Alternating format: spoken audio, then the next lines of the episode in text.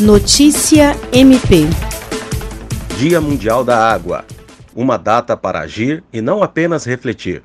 Com essa visão, o Ministério Público do Estado do Acre, por intermédio do Centro de Apoio Operacional de Defesa do Meio Ambiente, Patrimônio Histórico e Cultural, Habitação e Urbanismo, lançou o aplicativo Água para o Futuro que busca contribuir para garantir a segurança hídrica e o abastecimento de água potável por meio da identificação, preservação e recuperação das nascentes localizadas nas zonas urbanas dos municípios do estado do Acre. Diante da sinergia com o projeto Crise Hídrica Não, em execução pelo MPAC e atendendo à recomendação número 65/2018 do Conselho Nacional do Ministério Público, a Procuradora-Geral de Justiça Cátia Rejane de Araújo Rodrigues acolheu ainda em 2018 o projeto no âmbito do MP Acreano, que teve sua implementação atrasada por conta da pandemia. A coordenadora do CAOP, Procuradora de Justiça Rita de Cássia Nogueira Lima, falou sobre a íntima vinculação do aplicativo Água para o Futuro